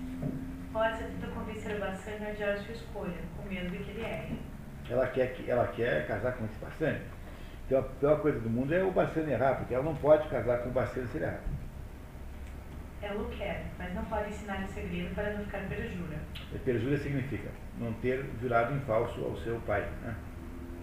Bassani quer resolver logo aquela espera que o coloca num banco de tormento. Bassani faz considerações sobre a aparência externa carecer de valor e escolhe o cofre de chumbo. Minha escolha recai em ti, em ti, modesto chumbo, que mais ameaças do que prêmio inculcas. Tua olhaneza é a máxima eloquência. Seja, pois, alegria a consequência. E aí? Então, escolheu certo? Escolheu certo. Dentro do cofre o retrato de Pórcia. Bassani beija a moça e diz duvidar de sua dita, até que a possa ver, em tanta altura, confirmada com a assinatura dela. Pórcia está de acordo. Eu, com tudo que tenho, desde agora a ser toda vossa. Até há momentos, era eu senhora desta bela casa, dona de meus criados, soberana de mim próprio. Mas desde esse momento a casa, a famulagem, minha própria pessoa, meu senhor, a vós pertence. É fabulagem é criadagem, tá? Criadagem. Tudo vos dou com este anel. Se acaso vos separardes dele, ou se o perderes, ou se presente alguém dele fizerdes, indício certo isso será da morte de nosso amor e causa de queixar-me. Então, ela concorda então né, com, com, com o casamento, diz que ela então se entrega totalmente a ele e dá a ele um anel que ela tira do dedo para selar aquele compromisso. Bassani diz que se aquele anel um dia lhe sair do dedo, é que a vida também terá saído, podendo vós dizer, morreu Bassani. Graciano aproveita a comemoração para também pedir Nerissa em casamento. A Melissa, sabe quem é, né? A Melissa é aquela. É, uma dama de companhia que tem a, que tem a posse. Ela aceita e também lhe dá um anel. Chegam Lourenço e Jéssica, seguidos de Salane, que traz uma carta do senhor Antônio. Quando Bassani lê a carta, empalidece. Ó doce Pórcia, as mais desagradáveis palavras estas são que em qualquer tempo já mancharam o papel.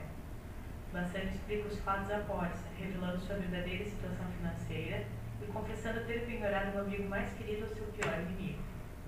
Todas as empresas de Antônio teriam fracassado no choque horrível dos peneiros.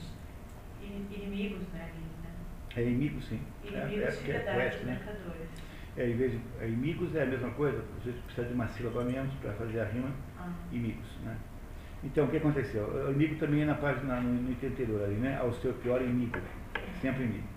Aí a- chegou a carta, na hora da comemoração, digamos, daquele, daquela, daquele acordo entre, entre a, o Bassani e a Pórcia, chega uma carta de Antônio dizendo que todas as suas expedições deram com os rochedos, todas elas fracassaram. Não há nenhuma expectativa de receber qualquer espécie de receita. E que, portanto, ele, Antônio, estaria ameaçado de, ser, de ter uma libra da sua carne retirada do seu corpo naquele episódio do, do, na- por causa daquele acordo com o Shylock. Salame completa. Além do mais, parece que se Antônio tivesse o necessário para o judeu pagar, não consentira este em receber nada. É, é, os judeus dizem assim, que nem que ele pudesse, judeu também não aceitaria pagamento atrasado do dinheiro. O judeu insistiria, estaria insistindo em que queria a libra e pronto. Não vi nunca uma criatura sob a forma de homem que revelasse tão feroz empenho em desgraçar um homem. Noite e dia reclama junto ao Doge, protestando contra sua violação da liberdade se lhe negarem o que a lei concede. O próprio Doge, vinte mercadores, os senadores de maior prestígio tentaram persuadi-lo, sem que nada conseguisse do pleito devolvê-lo tão odioso, baseado na justiça, numa letra vencida e numa multa. Portanto, todo mundo fez lá um esforço para convencer o judeu a aceitar uma reparação em dinheiro, não é? e, no entanto, o, o judeu não aceita. Está decidido a exigir o cumprimento do acordo. Quando eu estava em casa, vi quando ele jurou diante de Chus e de Túbal, seus compatriotas, que não abriria a mão da carne de Antônio nem que fosse por 20 vezes o valor da dívida. E eu sei, Senhor, que se as autoridades, a lei e a força não se interpuserem, muito mal vai ficar o pobre Antônio. Ora, se propõe pagar a letra vencida e quadruplicar o valor se necessário. Bassani e Graciano partem para Veneza. Para tentar ver como é que resolve a situação. Né? Então, os dois vão embora é isso? e deixam lá a Pórcia e a Melissa, que são as noivas. Né? É isso? Veneza, uma rua. Shylock, Salarino e Antônio, acompanhados por um carcereiro, discutem. Shylock diz que não aceita nenhum acordo, a não ser o devido pagamento. De mim não se fará um desses bobos moleirões, de olhar triste, que a cabeça sacode e se mostram condoídos, suspiram, consentindo em fazer quanto lhes pedem os cristãos intermediários. Parte intransigente. Salarino ainda confia na justiça do Doge, mas Antônio está pessimista. Poder não tem o Doge para o curso da lei de Se fossem denegados aos estrangeiros todos os direitos que em Veneza desfrutam, abalada ficaria a justiça da República, pois o lucro e o comércio da cidade se baseiam só neles. Pois que seja, as perdas e os desgostos de tal modo me abateram que muito dificilmente ficaria amanhã com uma libra de carne para resgatar a conta do meu feroz credor. Sigamos, guarda. Se Deus fizesse que Bassani viesse ver no instante de pagar minha dívida, tudo mais me seria indiferente. Tá? A única coisa que interessa a ele é rever o, o Bassani. Porque ele está dizendo que a cidade de Veneza não pode eh, não dar o direito de execução da letra porque para uma cidade comercial que vive apenas dos contratos, não é uma coisa como essa significaria uma ameaça, digamos, à estabilidade institucional, enfim, seria uma coisa que pro, produziria uma insegurança nos comerciantes de uma cidade de comércio que tem comerciantes inseguros, não é uma cidade de comércio.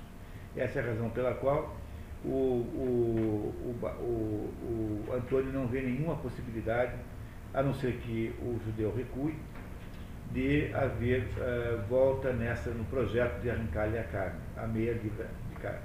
Uma libra, né? Uma libra de carne. Belmonte, um quarto em casa de. Porte e Nerissa anunciam a retirada para o mosteiro próximo, enquanto esperam a volta dos maridos. E, enquanto isso, encarregam o Lourenço da administração da casa. É, elas dizem para todo mundo que elas vão ficar em, em, em, em contrição, elas vão ficar em, em, reflexão cristã, esperando até os meninos voltarem para casarem. Né? Quando Jéssica e Lourenço saem, Boris incumbe um criado de entregar carta ao seu primo, o jurista em Pablo. Toma muito cuidado com os papéis e a roupa que ele lhe der, e os traz por obsequio, empregando na volta o maior pressa imaginável. Boris sai com delícia dizendo-lhe, teremos de ver nossos maridos bem mais cedo do que eles próprios pensam revela que elas vão se disfarçar de homens e partir para Veneza. Muito casquilhas, hoje faremos ainda 20 milhas. É, rapidinho faremos com, né, faremos 20 milhas. Essas duas aí imaginaram um plano agora em que elas vão para trás de homem e vão para Veneza. Antes disso, elas mandam buscar umas roupas e uns papéis de um primo do, da própria Pórcia, que mora em Pádua, né, em Pádua, que vai trazer, que mandou um mensageiro trazer isso para ela em, em Veneza. Né? Muito bem. Você já deve estar imaginando o que vai acontecer. Vamos lá. O mesmo, o jardim. Lancelot, despeitado e irônico, explica a Jéssica que ela, por ser filha de judeu, estaria condenada às penas eternas. Como ela alega que o marido a havia feito cristã, Lancelot retruca que essa fabricação de cristãos para aumentar o preço do porco. É, desse jeito, pô, caramba, mais tarde todo mundo virar cristão, para onde é que vai o preço da costeleta de porco, o preço do bacon? Para as alturas. Chega Lourenço, declara-se enciumado e lembra Lancelot que ele havia engravidado uma negra, coisa mais difícil de justificar perante as autoridades do que fabricar cristãos. Como Lancelot responde com ironias, Lourenço comenta. Como até os bobos sabem fazer trocadilhos.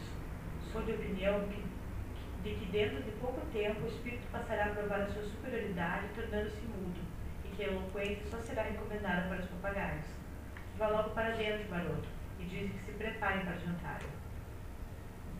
Veneza, uma corte de justiça. Reunidos o Doge. No original fala-se sempre em Duque de Veneza e não Doge. É, o tradutor brasileiro aqui botou Doge. Então vamos deixar aí, para não ter. Doge é uma espécie de cartorário, né, naquela época. Não, Doge é o próprio governante. Só que o original, o, o- eu não sei se a tradução de Doge em inglês é Duque. Não é? E Doge é, é uma, é Duque em veneziano, no dialeto veneziano, pode ser que seja isso. Seja como for, não é? Doge é o maior de todos os, os- os, é, é, potentados lá de, de, de Veneza. Reunidos o Doge, os senadores de Veneza, Antônio, Bassânio, Graciano, Salarino, Salânio e outros. O Doge diz ao mercador: Caso-me pena tua situação, viesse a esta barra para defrontar-te com um inimigo de pedra, um celerado desumano, incapaz de comover-se, vazio e carecente de uma, de uma dracma de comiseração. Antônio declara-se armado para suportar com grande tranquilidade de alma a tirania e a cólera da sua. Aqui, faltou a referência, na página seguinte, eu acho. No original consta, and armed to suffer with a quietness of spirit the very tyranny and rage of his, que poderia ter sido mais bem traduzido por armado para suportar com serenidade de alma a tirania e a raiva dele. Entra Shylock. O Dodge diz que não só espera que dispense o castigo, mas como também perdoe metade da dívida, atendendo às grandes perdas que pesaram sobre ele, Antônio, ultimamente. Shylock, no entanto, está inflexível.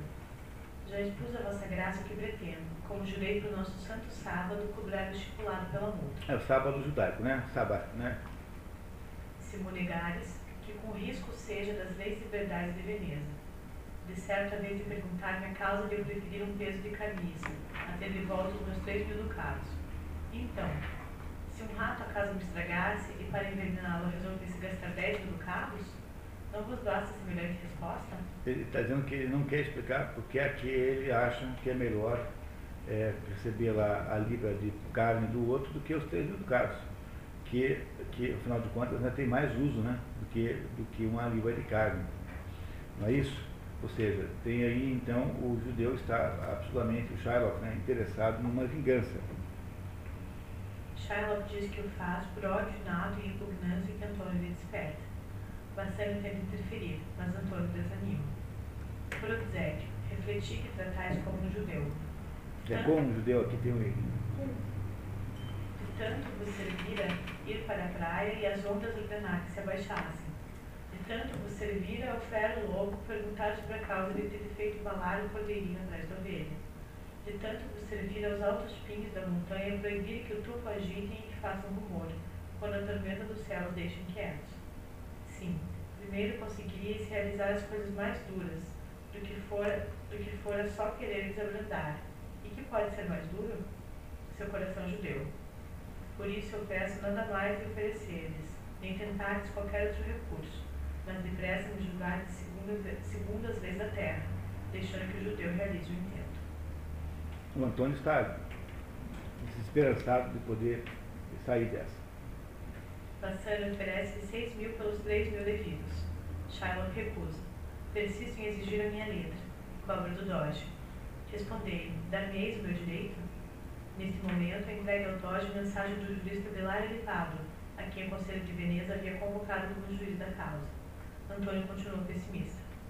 Eu sou a ovelha doente do rebanho, marcada para a morte. O mais mirrado fruto cai da árvore primeiro. O mesmo se passa ora comigo. Melhor coisa, Bassani, não farás do que viveres para o meu epitáfio e digires. Entra Nerissa, em traje de escrivão. Shylock, indiferente à cena, afia uma faca. A faca com a qual ele deve, pretende cortar o, o, o- a, a libra. Graciano adverte. Não é na sola do sapato, é na alma, judeu perverso, que amolá-la deves. Mas não se acha metal algum, nem mesmo cutelo de carrasco, que a metade tenha do porte da tua dura inveja. As orações não podem comover-te? Não, nenhuma de quantas teus filhos pudesse conceber. Shylock insiste em que só havia vindo para impetrar justiça. Na carta de Belário, que alegava doença, apresentava a corte, no seu lugar, um jovem erudito jurista de Roma com o nome Baltazar. O Doche manda que ele se apresente. Borges em traje de doutor de direito. É, dizer, a possibilidade de, uma coisa dessa né, funcionar, quer dizer, a verossimilhança disso é muito baixa, né? Mas é, é literatura, não é? Temos que fazer de conta que nós ah, acreditamos ser possível isso, que a Pórcia tenha ido lá fingir-se de doutor de direito, né? É isso.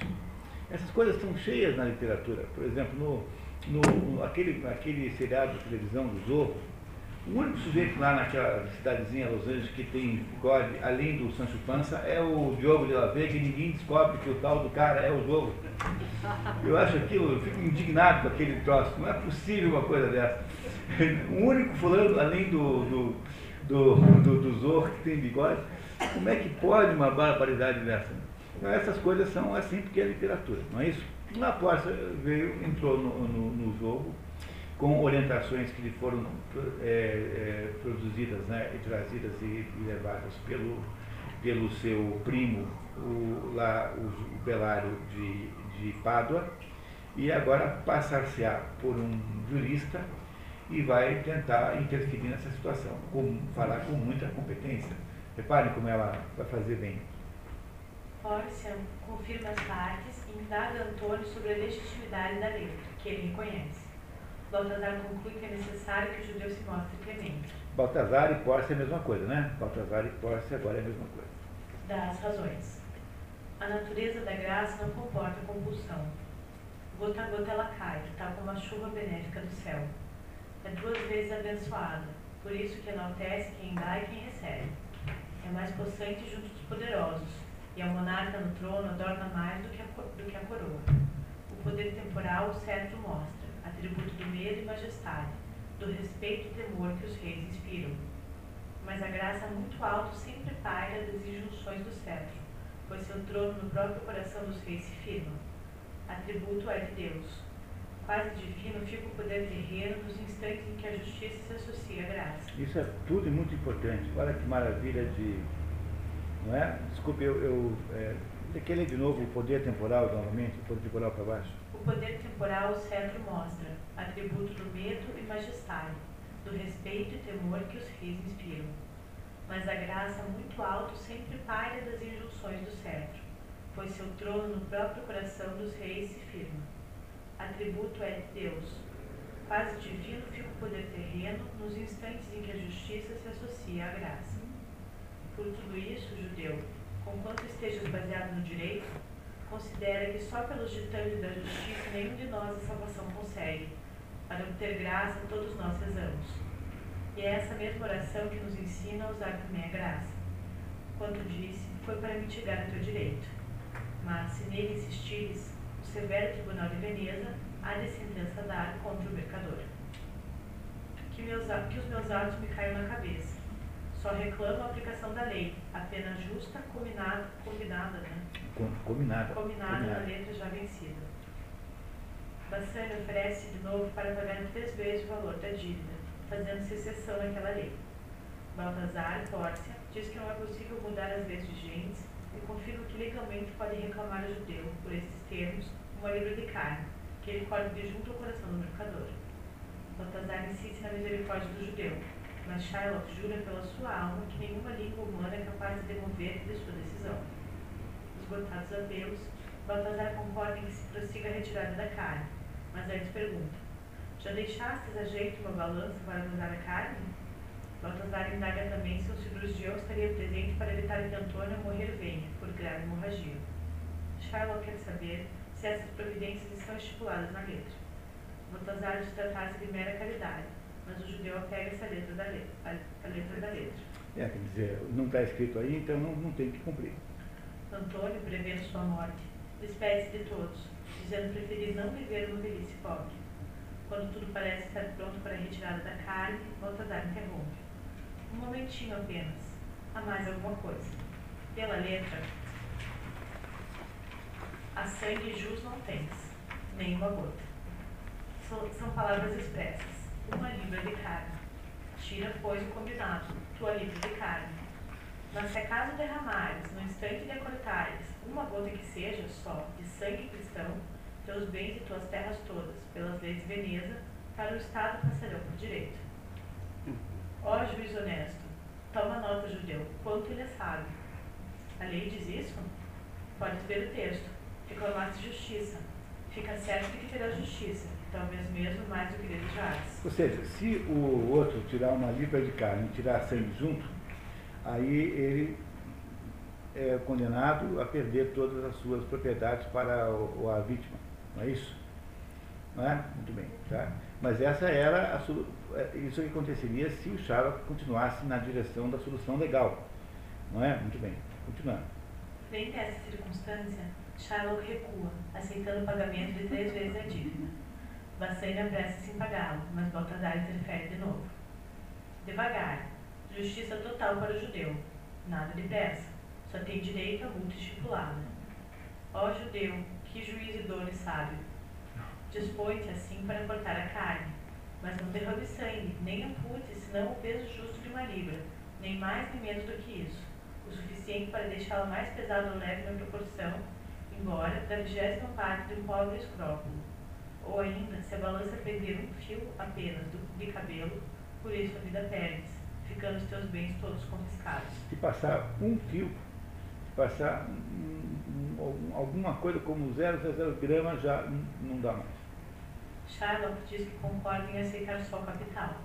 Bassânia apressa-se em atendê-lo, mas Baltazar insiste. Recusou-o ante a corte, abertamente vai receber justiça e a letra, apenas. Shylock faz menção de abandonar completamente a causa, mas força o impede. Espera aí, judeu. A lei ainda tem outras pretensões a teu respeito. Diz a lei de Veneza expressamente que se aprovar se vier com um estrangeiro, por processos diretos ou indiretos, a vida de um dos membros dessa comunidade, há de a pessoa por ele assim visada a senhorear-se da metade dos bens desse estrangeiro da outra parte para os cofres públicos. A vida do ofensor, a mercê, fica no doge, apenas contra os votos todos. Digo, pois, que te encontras nesse caso, pois que se torna manifesto e claro que, usando de processos indiretos e diretos também, contra a existência do acusado intentaste. Assim, incorres na pena combinada. Agora, ajoelha-te e ao doge implora que te deu perdão. Eu acho que não deu certo, então aparentemente não deu certo, né? Muito bem.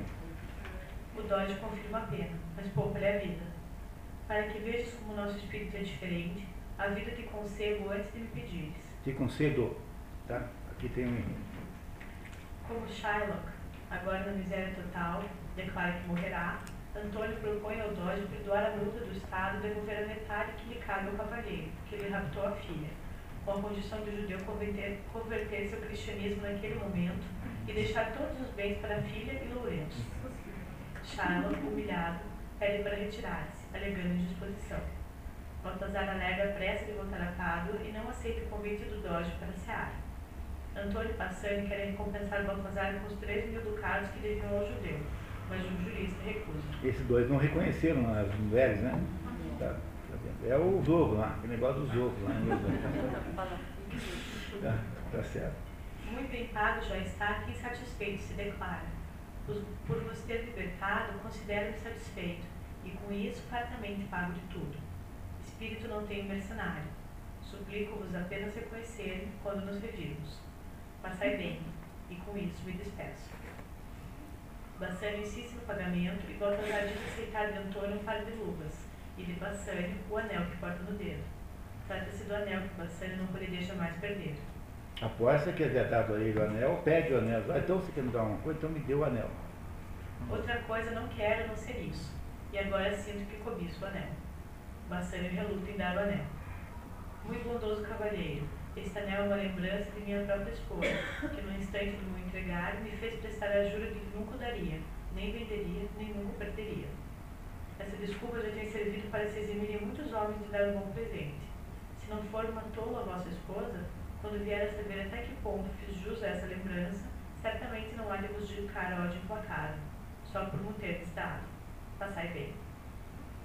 Quando o jurista Baltazar sai com o escrivão, Antônio suplica que Bassani dê o anel ao advogado. O rapaz manda Graciano com o anel perseguir o jurista e parte. Numa rua. Graciano intercepta o Baltazar numa gôndola, dá-lhe o anel e, em nome de Bassani, faz o convite para jantar. Baltazar só aceita o anel. Nerissa convence Graciano a dar-lhe o seu próprio também.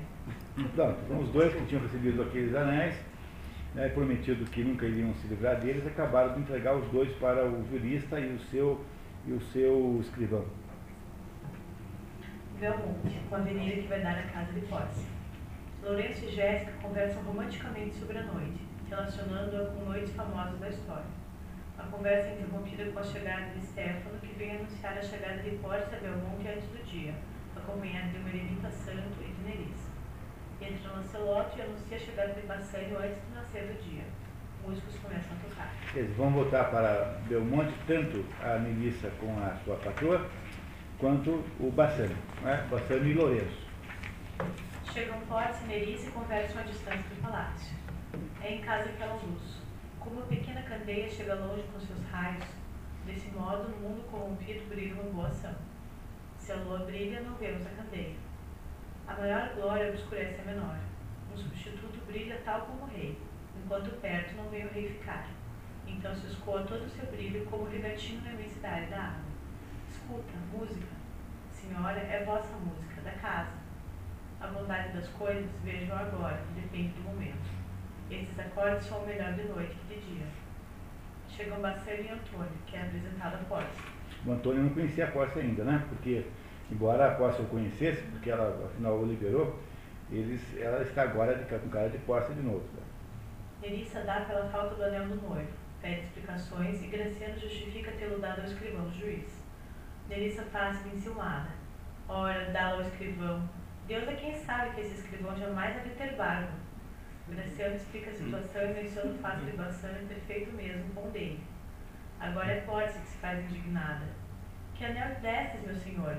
Não o mesmo, certamente, que de mim recebestes. As mulheres dizem teatralmente.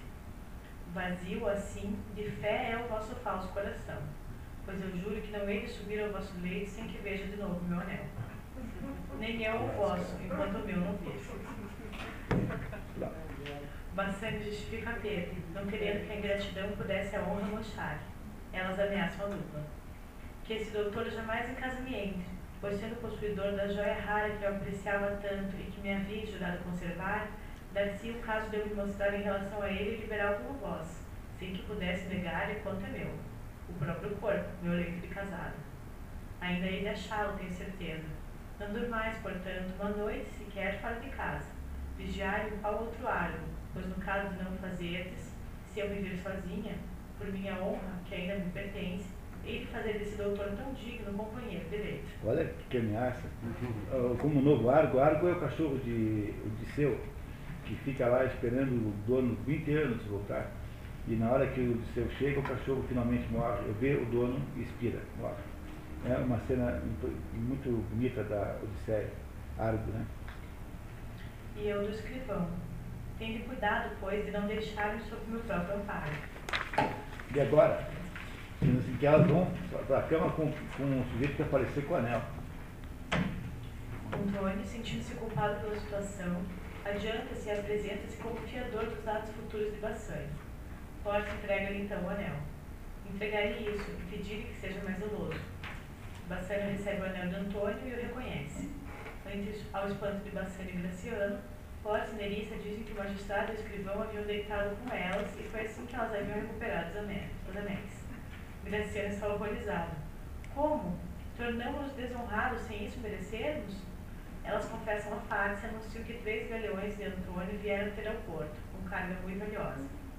Nerissa entrega a Lourenço o documento de doação de Shylock. A ação se completa. Já vem próximo amanhã mas certeza tenho plena de que não vos achais inteiramente satisfeitos com quanto a sucedido. Por isso entremos, para que perguntas nos dirijais sem pausa e nós possamos responder-vos a tudo com verdade. Façamos isso, e seja esta a primeira pergunta que há de responder a minha Nerissa após prestar o compromisso. Se fica, ficamos despertos desse jeito mais um dia, ou se vamos para o leito, a fim de aproveitarmos este prazo da noite que já se acha um tanto atrás. Por mim, se fosse dia, eu desejava que nos chegasse logo à noite a vara, para que dormir pudesse um bocadinho com o escrivão do doutor, o enfesadinho. Nada hei de, ora, guardar com mais cuidado do que o anel deveria ser tão prezado. E acabou o Mercador de Veneza. Gostaram da história? Não é uma história bacana? Não é?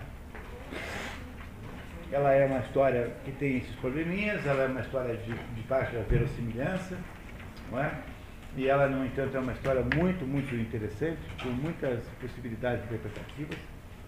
Puro Shakespeare, está dentro da linha central da, do pensamento de Shakespeare. E é, e é uma história que tem aí problemas modernos com essas questões aí politicamente corretas, que parece ser uma história que deprecia uma determinada etnia. Não, não estamos preocupados com isso, porque no final das contas, tanto faz se é judeu ou não, não tem a menor importância. E, e aqui a questão é saber então o que isso significa. Para saber o que essa história significa, nós vamos ter que tomar um café e voltar daqui a pouco. Que tal? Voltamos? Faltou uma reportagem mais bonita da história. Voltou? Faltou uma parte super bonita que ela fala dele.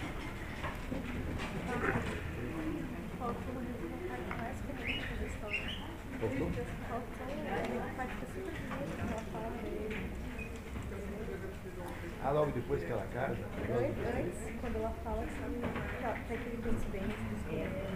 Ah, ah pois é. bonito, Eu sei, eu, eu sei qual é a parte. né? Não é central na história, né?